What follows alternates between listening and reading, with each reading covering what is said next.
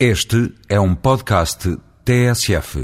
O debate que a televisão transmitiu na passada segunda-feira sobre a localização do novo aeroporto de Lisboa veio confirmar as diferenças entre os dois modelos de decisão que tive a oportunidade de referir na crónica da passada semana, ou seja, os estudos técnicos para ajudarem a fundamentar decisões políticas ou, pelo contrário, os estudos para apenas confirmarem decisões políticas. De um lado esteve o Presidente do Laboratório Nacional de Engenharia Civil, que assumiu aquilo que se espera de um serviço público o dever de procurar as melhores soluções técnicas, a competência e a isenção face às pressões de muitos e diversos interesses. Do outro lado, alguns, mas felizmente poucos, que esperam dos serviços públicos, técnicos, uma subserviência para emitirem pareceres e efetuarem estudos que venham a confirmar a vontade política.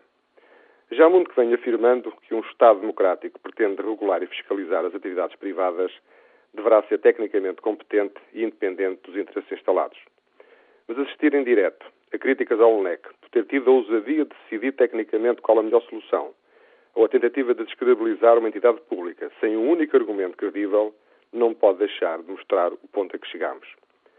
A imagem transmitida pelo Presidente do UNEC parece pertencer a um passado distante em que os serviços da administração pública tinham orgulho de serem tão competentes como os privados em matérias técnicas.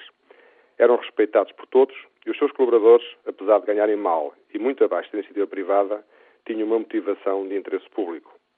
Foi neste quadro de referências e de valores que me habituei no início dos anos 70 a respeitar os diversos organismos públicos responsáveis por muitas áreas técnicas de engenharia. De então para cá, fomos assistindo à distribuição sistemática de muitos deles, com chefes que nada entendem das áreas técnicas porque são escolhidos por motivos políticos e, consequentemente, com quadros desmotivados.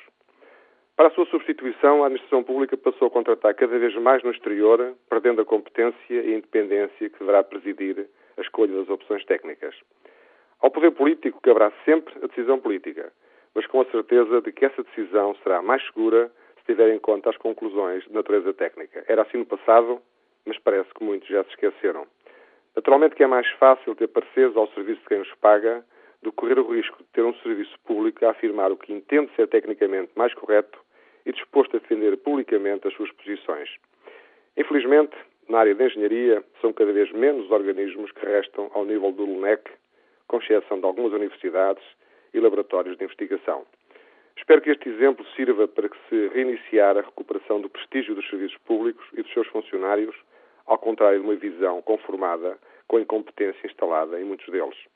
O LUNEC não pode aparecer como um dinossauro de um parque jurássico do tempo em que as entidades públicas eram tecnicamente muito competentes e respeitadas.